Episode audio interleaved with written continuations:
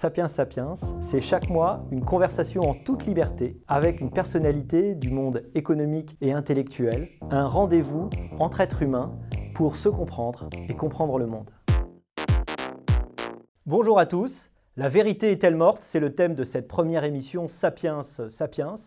On avait cru que le combat pour la raison, pour la science, était des combats du 18e, peut-être du 19e siècle, que le 20e siècle était le triomphe justement de la raison, de cette rationalité qui nous permettait le progrès et ce progrès partagé. On a l'impression qu'en ce début de 21e siècle, tout est remis en cause, la notion de vérité, la notion de savoir, le complotisme, les fausses nouvelles, tout ça est en train de créer un désordre informationnel assez inédit. Et pour en parler aujourd'hui, nous recevons un spécialiste éminent, le professeur Gérald Bronner. Bonjour Gérald. Bonjour Olivier. Alors Gérald Bronner, vous êtes professeur de sociologie à l'Université de Paris, vous êtes membre de l'Académie des technologies, de l'Académie nationale de médecine, vous travaillez depuis longtemps sur les croyances collectives, les erreurs de raisonnement, vous parlez euh, de dérégulation du marché de l'information et de ses, ses, conséquences sociales, et vous avez été un de ceux qui ont contribué à diffuser les sciences cognitives dans le domaine de la sociologie. Parmi vos grands ouvrages, L'Empire des croyances, La pensée extrême, L'inquiétant principe de précaution, La démocratie des crédules, Le danger sociologique, Cabinet de curiosité sociale ou encore Déchéance de rationalité. Alors, j'ai envie de commencer en vous parlant de, Darwin. Alors, vous avez travaillé sur la réception des théories de l'évolution de, Darwin, comment les gens acceptent ou pas la théorie de l'évolution, mais il y a peut-être un autre lien avec la théorie de l'évolution qui est, si je me rappelle bien cette phrase de Darwin qu'il écrit quelque part, il dit L'homme tient encore, a encore dans la structure de sa chair la marque indélébile de son humble origine. Est-ce que par là, Darwin ne voulait pas parler un petit peu de ces biais cognitifs dont vous parlez Est-ce que vous pouvez nous parler de, justement de, ces biais, de ce qu'ils sont, de leurs causes alors, sans faire d'anachronisme, évidemment, Darwin ne pensait pas aux, biais cognitifs, mais enfin, il avait raison. Cette phrase que vous venez de mentionner est tout à fait juste. Mais ce n'est pas que pour euh, Homo sapiens, c'est pour l'ensemble du monde vivant. L'ensemble du monde vivant euh, conserve en lui la trace humble de ses, de ses origines.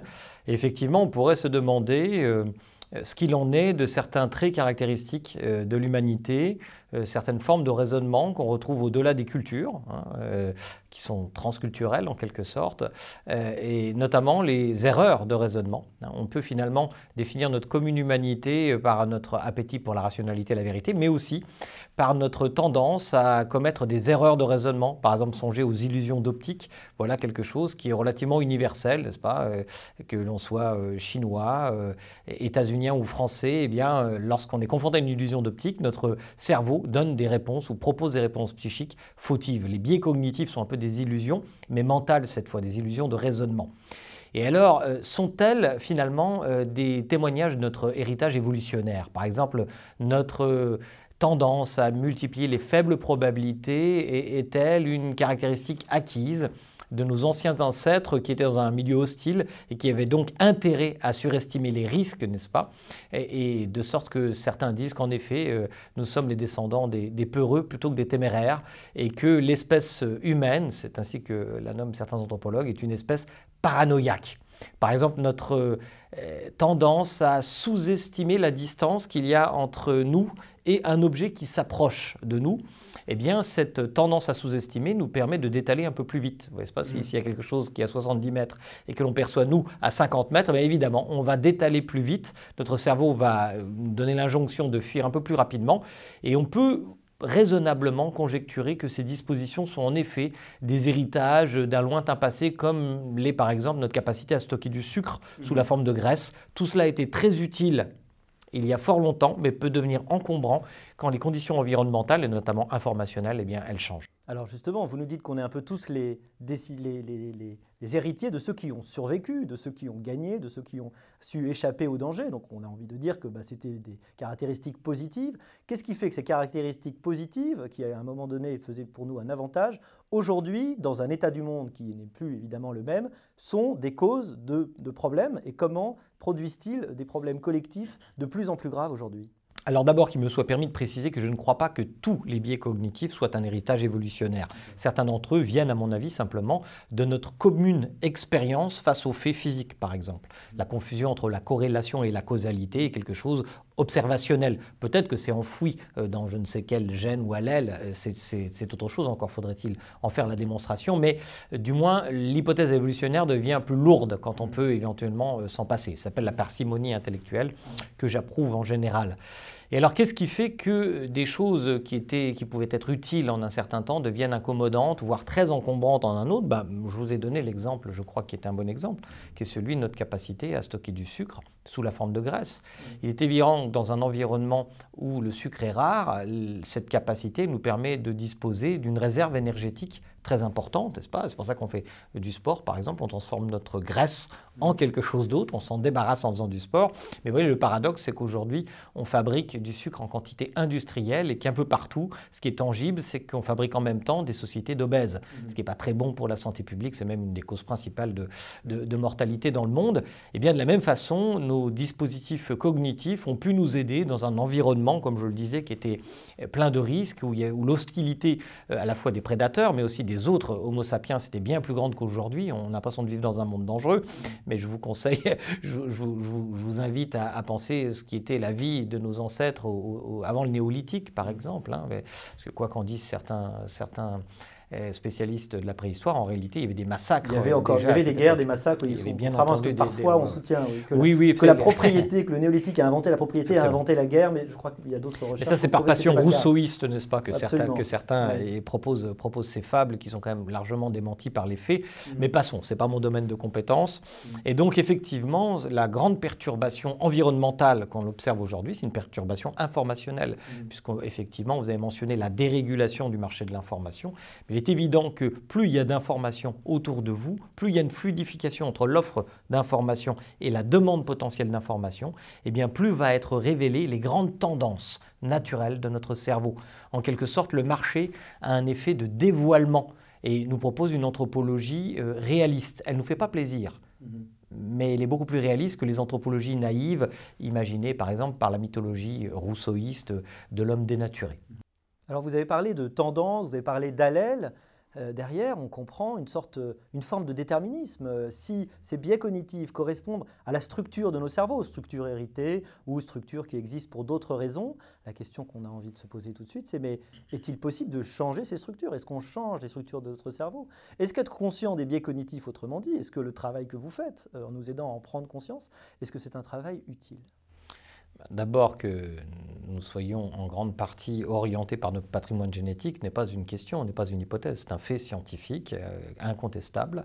Euh, songez à notre disposition au langage, par exemple, qui est très bien, qui est très bien déterminé d'une certaine façon par notre, par notre code génétique, qui est permis, qui est autorisé par notre patrimoine génétique, mais songez aussi que cette capacité, elle ne s'active véritablement que par des interactions sociales et que de la même façon, nous ne parlons pas tous le même langage et même quand nous sommes dans le même bassin linguistique, nous parlons tous un langage très différent en réalité, qui tend, notre façon d'user du langage est un peu idiosyncratique. Elle tend vers, vers vers l'individualité, même si évidemment nous parlons le même langage, sinon nous ne pourrions pas, euh, nous, pourrions pas nous connaître. C'est un code commun par définition. Donc on fait euh, ces invariants de l'espèce, ces invariants mentaux s'hybrident avec des variables sociales, et même comme cela, eh bien, cela laisse une part à l'imprédictibilité humaine. Mm. Je ne parle pas euh, de libre arbitre ou voilà, de, de, considérations qui sont un peu métaphysiques, mm. mais ce qui est certain, c'est qu'on n'est jamais assuré, par exemple, qu'un individu va tomber dans un piège cognitif, va céder à un biais cognitif.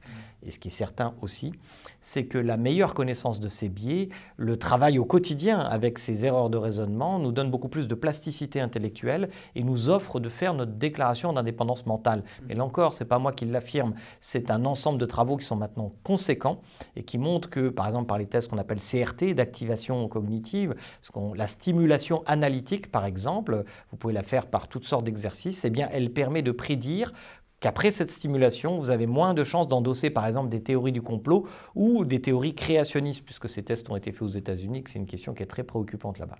Alors vous parlez de créationnisme et j'ai envie justement de commencer à parler un petit peu de science et de faire un lien avec euh, la crise de la Covid, il paraît que c'est féminin, que nous vivons euh, évidemment actuellement euh, aujourd'hui. On, a parlé de rationalité, j'ai commencé cette émission en parlant de la question de la rationalité. Je crois qu'on peut définir la rationalité comme étant l'adéquation des moyens aux fins, si je ne me trompe pas. C'est-à-dire la rationalité économique, c'est la définition classique. donc voilà ce que c'est, ce qu'on veut dire quand on parle de rationalité. Est-ce qu'il y a réellement un problème de rationalité aujourd'hui? En quoi, par exemple, la crise actuelle de la Covid euh, illustre cette question de la rationalité, ce, rapport problématique de notre société à une rationalité dont on avait l'impression qu'elle était, qu'on avait, qu'on l'avait tous eu au biberon euh, comme étant une valeur première. Le problème de la rationalité quand elle est, quand elle est conçue, euh, et, notamment lorsque nous sommes confrontés, par exemple, à la façon dont elle s'exprime dans le consensus scientifique, c'est qu'elle nous donne l'impression d'être un peu déterministe. C'est-à-dire si on est vraiment rationnel, qu'on part de A, on devrait obligatoirement aboutir à, à B. Et c'est effectivement le cas lorsqu'on déplie l'histoire des sciences d'une certaine façon, parce qu'on ne voit la science que dans son processus constitué, mmh. mais on ne voit pas son processus de constitution. En réalité, son processus de constitution est beaucoup plus arborescent. Ce qui nous arrive aujourd'hui, c'est tout simplement le fait que nous sommes collectivement témoins de l'arborescence, des incertitudes et des tâtonnements de la rationalité scientifique face à un fait qui est totalement inédit. Mmh. Ça aurait pu nous servir de grandes leçons d'épistémologie justement pour suspendre son jugement, c'est-à-dire pour retenir les conclusions que notre cerveau nous suggère face à l'incertitude. Mais ce n'est pas du tout ce qui s'est passé. Ce qui s'est passé, c'est l'expression de ce que j'appelle euh, la démocratie des crédules, c'est-à-dire le fait que précisément, comme euh, je dirais l'offre de rationalité scientifique était arborescence, eh bien, euh, plutôt que de suspendre son jugement, notre citoyen a souvent cherché à prendre la branche de l'arbre qui lui correspondait le plus, c'est-à-dire celle qui allait dans le sens de ses attentes, de ses désirs.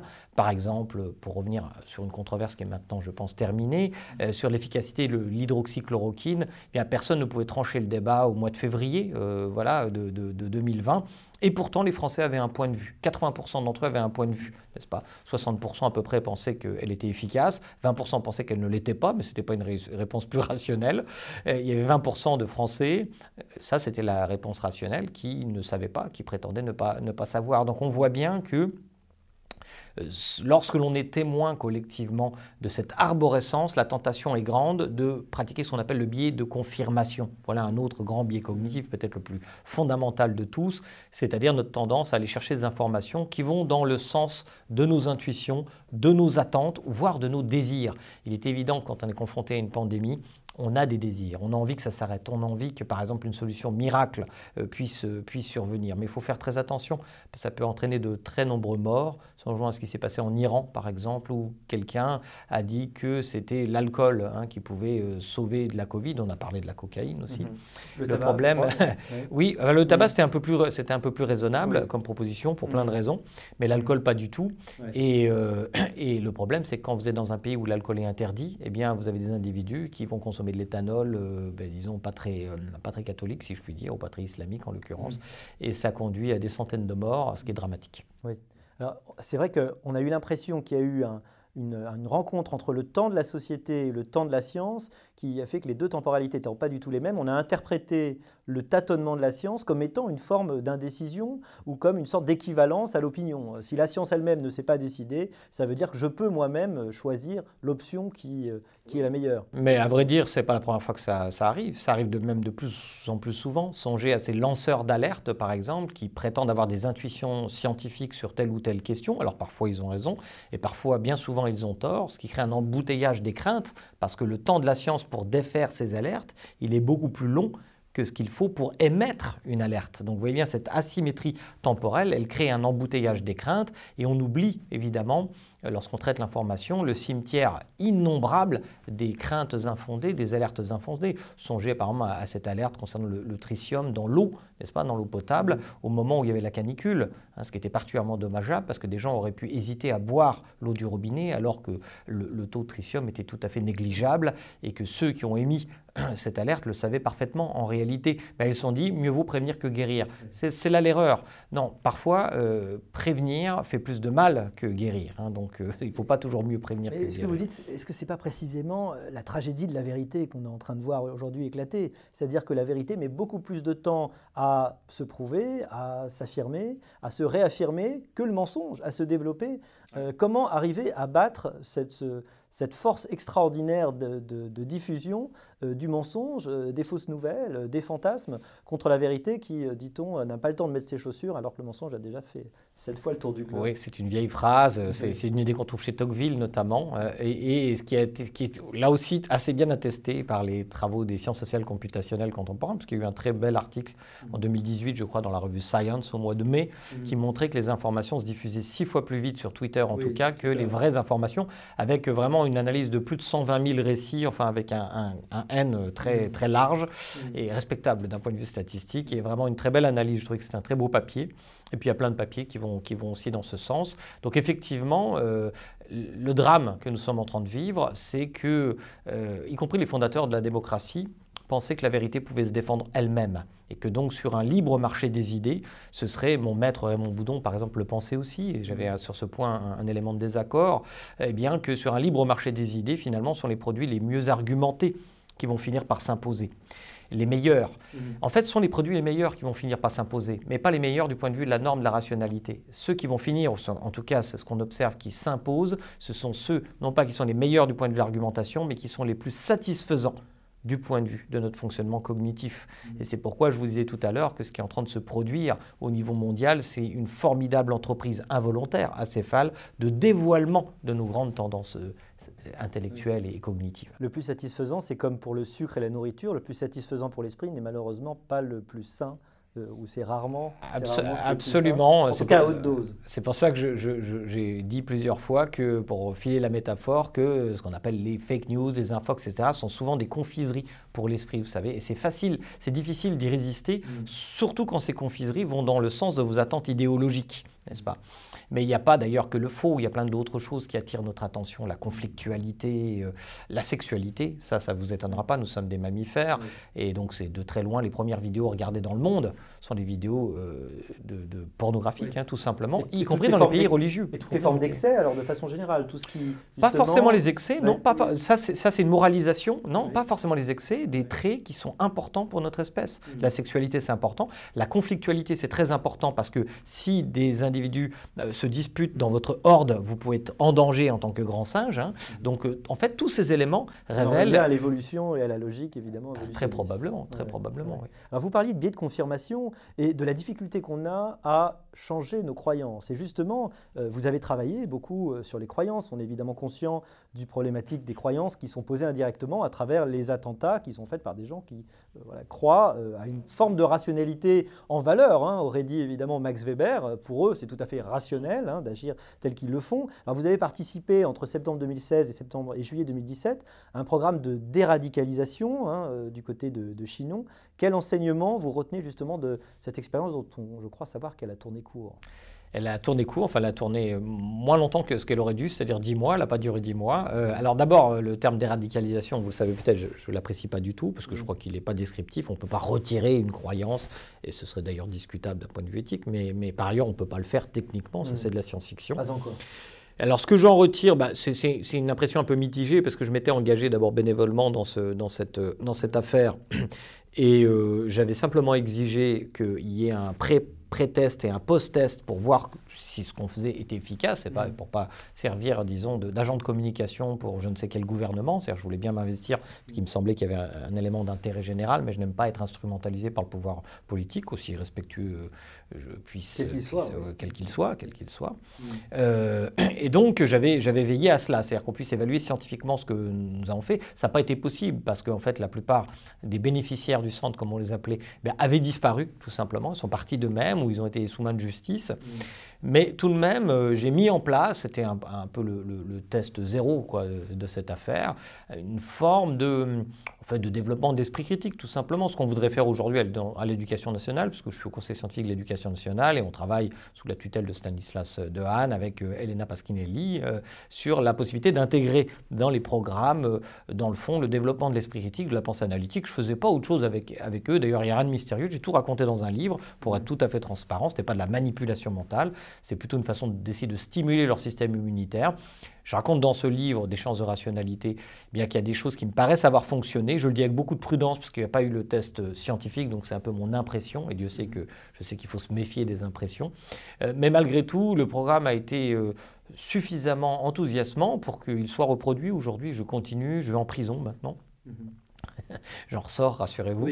Euh, je vais en prison euh, au contact parfois de, de, jeunes gens mhm. qui sont emprisonnés, mais surtout beaucoup aussi de formateurs, de psychologues, de gardiens de prison aussi, et je les forme à ces outils pour qu'ils puissent éventuellement euh, les appliquer au, jour le jour, mm. en particulier avec les centaines de, gens distingués par leur radicalité qui sont encore en prison et qui vont sortir bientôt, hein, mm. euh, dont certains sont déjà sortis d'ailleurs. Alors on voit qu'une fois que les croyances sont formées, il est évidemment très difficile d'arriver à les démêler. Peut-être qu'un point d'espoir, ce serait de les prendre en amont, le plus en amont possible. Et vous avez parlé de l'école. Est-ce qu'il y a quelque chose à espérer de ce côté-là? Est-ce que l'esprit critique était mieux enseigné avant? Est-ce qu'il l'est moins bien? Et pour quelles raisons Est-ce qu'il est possible d'arriver à développer des méthodes concrètes pour arriver à développer ça? Et je crois que tous les parents sont intéressés par la réponse. C'est en effet, je suis moi-même, je suis moi-même père, et donc c'est une question qui m'intéresse beaucoup. Je crois que, disons, c'est une question très contemporaine. Le problème que l'on rencontre est relativement inédit. Je pense qu'il est en partie la conséquence des effets émergents contre-productif de cette dérégulation du marché de l'information. Et je crois que par le passé, la question ne se posait pas de la même façon. Euh, ce qui a changé peut-être aussi, c'est l'autorité Hein, euh, de l'enseignant vis-à-vis de ses élèves et donc de la chose enseignée, qui était probablement moins contestée par le passé, et puis aussi euh, l'action des parents d'élèves qui, euh, l'actualité récente le montre dramatiquement, peuvent aussi être dans la contestation de certains de ces enseignements. Donc je crois qu'il ne faut pas désespérer de la science qui est en train de se faire, il y a une science qui est en train de se produire autour de la sociologie, de la psychologie cognitive, sur le développement de l'esprit critique. La chose la plus difficile, c'est d'opérer un transfert, n'est-ce pas? C'est-à-dire que les élèves savent s'approprient cette connaissance. Parce qu'après tout, on peut bien leur faire, on pourrait le décider demain, euh, des cours spécifiques, euh, on rajouterait aux maths, à la physique, un cours sur les biais cognitifs. Mais la plupart d'entre nous, euh, nous ne sommes pas très convaincus par cette idée. J'ai même dit publiquement à plusieurs reprises que ça ne me paraissait pas une bonne idée. En revanche, ce, ce sur quoi je crois nous sommes d'accord, notamment avec Elena Paschinelli, avec qui je travaille au sein du Conseil scientifique de l'éducation nationale, c'est euh, de saupoudrer en quelque sorte des considérations sur l'esprit critique, sur la pensée analytique, partout où la connaissance, euh, c'est-à-dire l'enseignement, eh bien, se heurte aux obstacles de nos intuitions naturelles, c'est-à-dire là où les élèves peuvent non seulement apprendre une théorie, mais apprendre aussi pourquoi elle leur résiste. Vous avez mentionné tout à l'heure la théorie de l'évolution et mentionné le fait que j'ai travaillé en effet sur les difficiles réceptions, la difficile réception de cette théorie de l'évolution parce qu'elle est, il y a des obstacles religieux, mais aussi des obstacles cognitifs. Elles sont elle est, pardon, cette théorie très contre-intuitive. Et donc, euh, par exemple, la théorie de l'évolution pourrait être, euh, ça s'enseigne à peu près en troisième, euh, n'est-ce pas, au collège, pourrait être l'occasion non seulement de l'apprendre bien, mais aussi, ce qui est déjà le cas, je pense, mais aussi d'apprendre pourquoi elle nous résiste.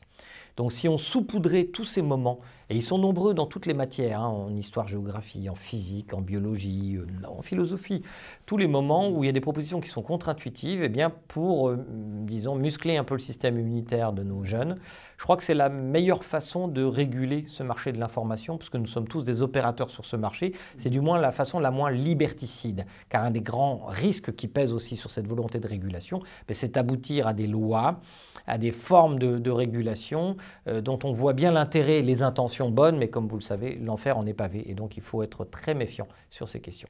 Oui, décréter la vérité paraît en effet une assez mauvaise façon de, l'imposer. Alors vous avez dit que la science progresse.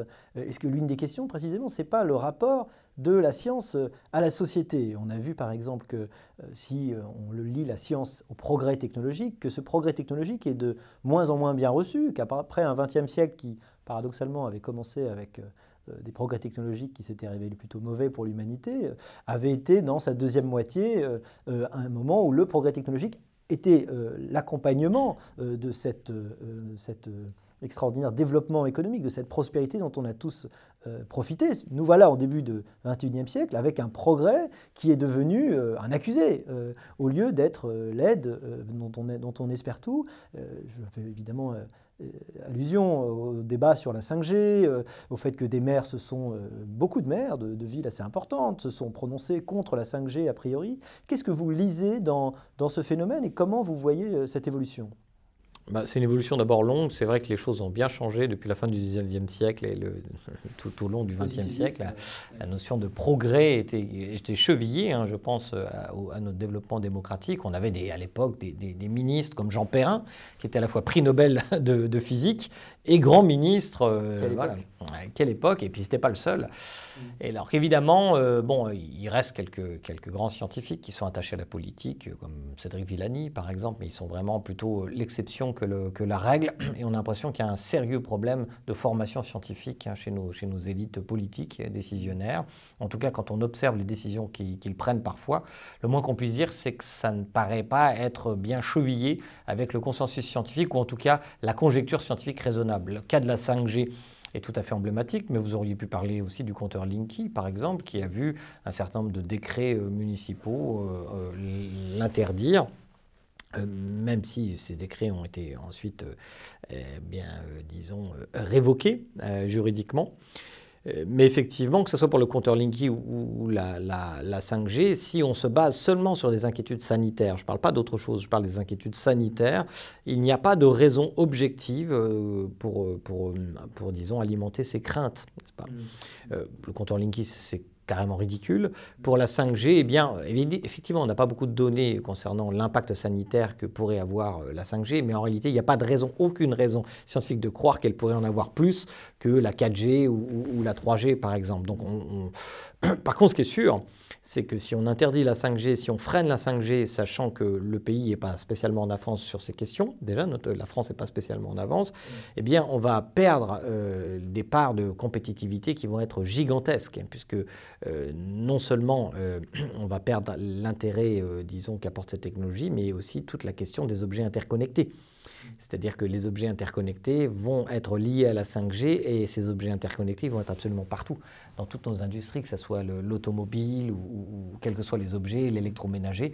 Donc c'est un, un dommage terrible qu'on ferait à, notre économie pour des raisons sanitaires non avérées et pour des raisons politiques qui sont discutables par ailleurs. On peut discuter de tout.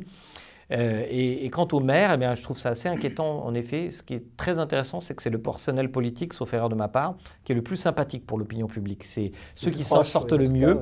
C'est la question de la proximité, mais cette proximité, il la paye aussi d'une forme de complaisance, quelquefois, euh, auprès, disons, de l'opinion publique. Mm.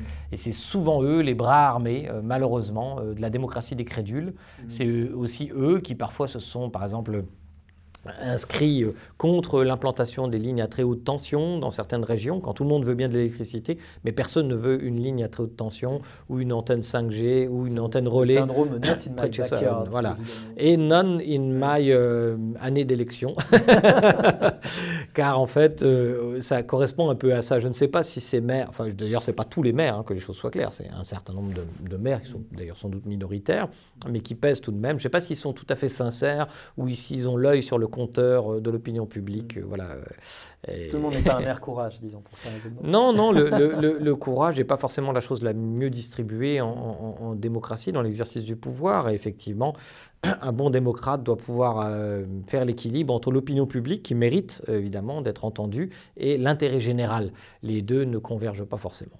Alors justement, le désordre informationnel, comme vous l'avez dit, est aussi un désordre, entraîne un désordre économique, mais il entraîne, aussi un désordre politique. C'est l'idée de la post-vérité, de ces, euh, de ces campagnes politiques dont on a l'impression que depuis le développement, la diffusion euh, des réseaux sociaux, elles se sont accélérées, mais elles se sont aussi euh, hystérisées, qu'il est de plus en plus difficile d'arriver à, à, avoir un débat serein et que les résultats eux-mêmes sont influencés. Est-ce que vous pensez que ce désordre informationnel, autrement dit, est en train réellement, comme beaucoup le soutiennent, de, bah, faire exploser ou de, en tout cas d'affaiblir euh, très profondément notre régime démocratique. Alors, ça, je, exploser, affaiblir, euh, on n'en voit pas vraiment d'exemple. Par contre, euh, que nos démocraties aillent, encore une fois, excusez-moi de me citer, vers ce que j'ai appelé la démocratie des crédules, mm. ça me paraît difficilement contestable, parce qu'elle est déjà au pouvoir dans certains pays. Enfin, je pense aux États-Unis, euh, c'est un, exemple, même si c'est la, vraie démocratie des crédules, c'est une dystopie, comme la démocratie de la connaissance est une utopie. Mais en tout cas, la, démocratie telle qu'elle est incarnée par Donald Trump euh, ressemble plus à la démocratie des crédules que la démocratie de la connaissance. Et puis, on peut citer pas mal d'autres pays. Donc euh, oui, elle me paraît déjà en partie aux manettes. On voit le dégât que cela fait à tout niveau. Je dire, euh, que ce soit la, sortie des accords de Paris ou, la sortie de l'OMS même. Euh, c'est une invraisemblance en, en, période, épidémique. Et puis l'intégralité, je dirais, de l'œuvre de Donald Trump en, est une illustration. Oui. Est-ce que, par contre, les, les infox, euh, les fake news ont une influence sur le vote, ça c'est contesté, parce qu'il y a une, étude de, l'université de Stanford qui avait montré que ça n'a pas tant d'impact que ça à court terme. Pour une raison assez simple, c'est que les fausses informations ont une chance de vous impacter si vous êtes indécis. Or, en politique, on est rarement indécis. On a souvent un point de vue, n'est-ce pas? Je ne vous dis pas euh, la décision du vote en tant que soi, mais sur la représentation. Si on est de droite ou de gauche, on peut changer dans sa vie, mais généralement, on a des, on a des opinions, surtout si on, fait valoir son droit de vote, qu'on s'intéresse à cette question. Beaucoup plus dangereuses sont les fake news sur la question, par exemple, de santé publique, des choses comme ça, ou, justement, ou sur les antennes relais, sur des, éléments qui sont très techniques, et, où les individus ben, n'ont pas autre chose que leur intuition euh, et, et leur peur et leur crainte. Cependant, les deux peuvent être liés. C'est ça le problème, c'est que ce sont des petits ruisseaux qui alimentent peu à peu, notamment les théories conspirationnistes, qui alimentent peu à peu les radicalités politiques, et ça c'est relativement bien montré. J'ai parlé de l'hydroxychloroquine tout à l'heure, on a pu travailler avec deux collègues notamment sur, euh, sur Twitter, pour montrer que, sans surprise, euh, c'était euh, les plus radicaux qui s'intéressaient à l'hydroxychloroquine, mmh. le Rassemblement national et la France insoumise plus encore que le Rassemblement national. Alors ça, c'est très intéressant parce qu'on retrouve cette espèce de politique en U, n'est-ce pas? Ce qui manque simplement en France, c'est un, un, individu qui pourrait faire la catalyse entre ces deux propositions populistes, mais en réalité, pour l'instant, on n'en voit pas, on voit pas à, à l'horizon. Mais ce qui est certain, c'est que cette cartographie politique euh, qui est contrariée par le jeu des, des, des partis, elle réapparaît un peu comme une carte dessinée à l'encre sympathique à, chaque flamme d'une controverse, on revoit toujours la même cartographie, qui est un peu celle des Gilets jaunes aussi d'une certaine façon. Et c'est un peu une cartographie qui ressemble à un peu ce qu'on voit partout dans le monde, ce qu'on appelle le néo, enfin ce que j'appellerais le néopopulisme, c'est-à-dire des, leaders politiques, vous l'aurez remarqué, qui parlent directement, qui prétendent parler directement au peuple, puisqu'un des thèmes du populisme, c'est la trahison du peuple. Et donc, ils sont caractérisés... Trahison des élites. Absolument. La trahison du peuple par les élites, évidemment. Et, et leur communication est caractérisée par de la désintermédiation. C'est-à-dire qu'ils parlent directement par Twitter, par exemple. Et quant à la qualité du discours politique, il y a un très beau papier qui a, qui a paru, je crois, dans PNAS assez récemment, qui a analysé sur le XXe siècle le discours des leaders politiques américains et qui a montré que la puissance analytique de leur discours avait tendance à décroître de façon linéaire, tandis que la confiance qu'ils avaient en eux-mêmes euh, eh bien, était inversement corrélée, c'est-à-dire qu'elle, elle augmentait de façon linéaire. De ce point de vue, Donald Trump est la pire figure de la politique américaine, mais il est en quelque sorte aussi en continuité. Son aboutissement. Voilà, un, aboutissement monstrueux, on va dire, mais assez terriblement logique en effet de, de ce qu'on observe un peu partout. J'ai envie de demander à ce moment-là, mais what's next euh, après, après Donald Trump? Mais ne faisons pas de politique fiction tout, de suite. Euh, il y a de la conflictualité aussi dans la sociologie. Euh, on a l'impression que la science, on aimerait bien d'ailleurs souvent que la science soit un endroit toujours feutré et à, fleur et moucheté, mais dans le, danger sociologique écrit avec Étienne G1, vous vous élevez justement contre ceux qui veulent faire de la sociologie un sport de combat, hein, selon l'expression bien connue de Bourdieu. Alors à quoi sert la sociologie? Quel est ce danger sociologique dont vous parlez? Je pense que la sociologie a une grande utilité, en particulier en ce moment, pour toutes les raisons qu'on vient de dire, c'est-à-dire qu'il y a une telle imprédictibilité de la vie sociale. On voit aussi que les partis politiques, les syndicats ne recouvrent pas, enfin leur cartographie ne recouvre pas exactement celle de certains mouvements sociaux. Donc tout cela mérite d'être pensé. Euh, voire euh, mérite de développer une forme d'ingénierie pour trouver des solutions aux problèmes qui, qui meurtrissent l'intérêt général. Et c'est pourquoi, plus que jamais, il faut faire de la sociologie une science. Elle a une vocation scientifique, la sociologie. Et il y a beaucoup de sociologues qui font de la science. Qui était le but de Durkheim à son départ euh, quand de Durkheim, de Weber, hein, de, tous les grands fondateurs. De tous les grands fondateurs. Mhm. Euh, le, le, problème, c'est qu'en effet, un certain nombre de collègues qui est difficile, dont le nombre est difficile à évaluer, hein, euh, disons, euh, se servent de la sociologie non pas comme d'une science, mais comme d'un glaive idéologique, d'un glaive politique. C'est-à-dire qu'en fait, ils savent très bien ce qu'ils veulent trouver. Ils sont d'abord animés par une fureur idéologique, la volonté de dénoncer, et je les comprends d'ailleurs, des formes d'inégalité qui sont en effet très injustes, mais ils ne veulent pas passer sous les fourches, les fourches codides, en quelque sorte, de la méthode pour d'abord démontrer l'existence de ces, de ces inégalités. Mais ça, je pense que c'est relativement bien démontré. Hein. Il y a des inégalités, c'est un sujet qui mérite euh, en effet euh, une réflexion politique. Seulement, vous ne servez absolument à rien quand sur la base d'un fait que personne ne conteste, c'est-à-dire l'existence d'inégalités, vous produisez des narrations pour les expliquer, euh, en fait, qui sont très mystérieuses. Pas la, par Indémontrées euh, dans la plupart du temps. La, convocation des termes systémiques, par exemple, mm. me paraît c'est un aveu euh, pathétique de faiblesse intellectuelle, c'est-à-dire c'est un cache-misère en réalité intellectuelle. Quand vous dites systémique, ça veut dire vous ne savez pas, en fait, ce que, ce que c'est. C'est-à-dire que vous observez A et B, vous observez des faits, et vous n'avez d'autre explication que de dire que c'est systémique, alors que ces faits sont précisément des effets émergents d'interactions extrêmement complexes, n'est-ce pas, et qu'il faut analyser. Par exemple, euh, il y a beaucoup de gens de gauche qui, qui, euh, qui déplorent la non-mixité sociale, et ils ont raison, c'est une plaie, la non-mixité sociale, seulement ils vont être les premiers à contourner la carte scolaire, n'est-ce pas, et on les comprend. On les comprend parce que pour son enfant, on veut le meilleur et comme vous vous en souvenez, on a tendance à surestimer toutes les formes de risque qu'on ne connaît pas. Donc par stratégie, on va contourner la carte scolaire en disant que bien sûr on est une exception, mais qu'on approuve quand même globalement ces choses. Ben, on peut expliquer ce phénomène, comme je viens de le faire de façon très simple, en faisant un peu plus de sociologie et en ayant des données, mais l'explication, elle, ressemblera à cela. Il n'y a pas besoin d'invoquer la méchanceté des gens, euh, il suffit simplement de reconstruire leur rationalité subjective et voir que cette rationalité, elle aboutit il y a des effets émergents que personne ne souhaite vraiment, mais qui sont pourtant là. Et pour les combattre, il faut d'abord avoir un bon mécanisme explicatif, sinon vous n'arriverez à rien. Donc ces gens-là, ceux qui veulent faire de la, du sport de combat, euh, ils se font plaisir, n'est-ce pas? Ils se regardent les uns les autres et ils se, ils se rassérénent les uns les autres en s'assurant qu'ils ont de belles âmes, mais à mon avis, euh, ils ne résoudront aucun problème qui leur importe. Alors pour terminer, Gérald Brunner, j'ai envie de vous demander, mais alors pourquoi choisit-on d'être sociologue?